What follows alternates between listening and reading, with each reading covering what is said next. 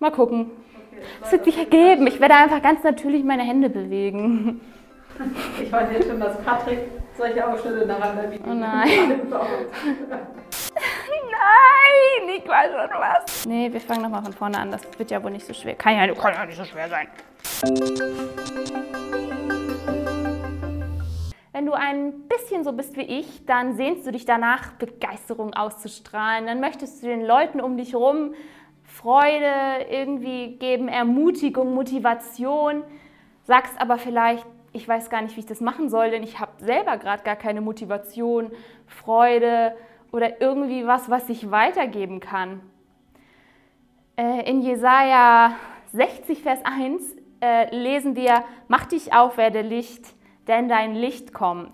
Das heißt, hier fordert Gott uns irgendwie anscheinend auch auf, irgendwas auszustrahlen. Ist ja im ersten Moment super deprimierend.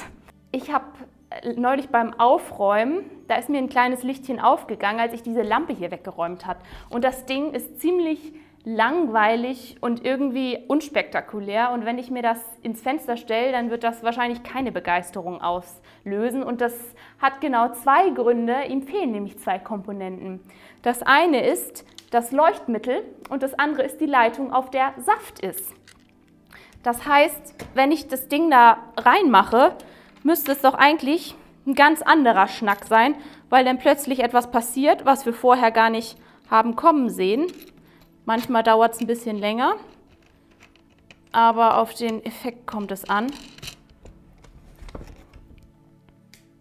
Plötzlich kommt nämlich das Innere zum Vorschein. Und das Verrückte ist, das Ding ist dafür gemacht, so zu sein. Und das ist was ganz Natürliches, wenn ich eine Lampe mache, dass das Licht von innen rausscheint und ich plötzlich was sehe, was ich vorher gar nicht gesehen habe.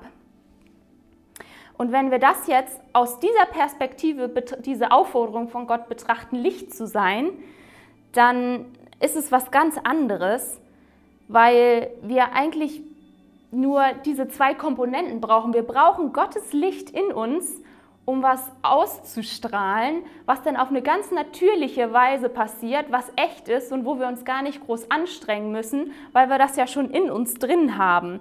Und vielleicht hast du dich auch gefragt, warum ich das hier gerade mache. Ich habe nicht irgendwie Langeweile oder zu viel Zeit, sondern dieses Licht, was Gott in mich reingepackt hat, das möchte irgendwie raus. Und deswegen bin ich hier und erzähle davon.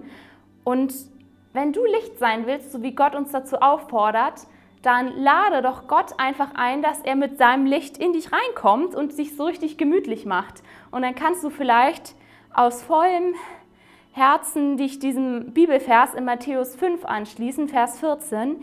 Ihr seid das Licht der Welt, es kann die Stadt, die auf dem Berg liegt, nicht verborgen sein.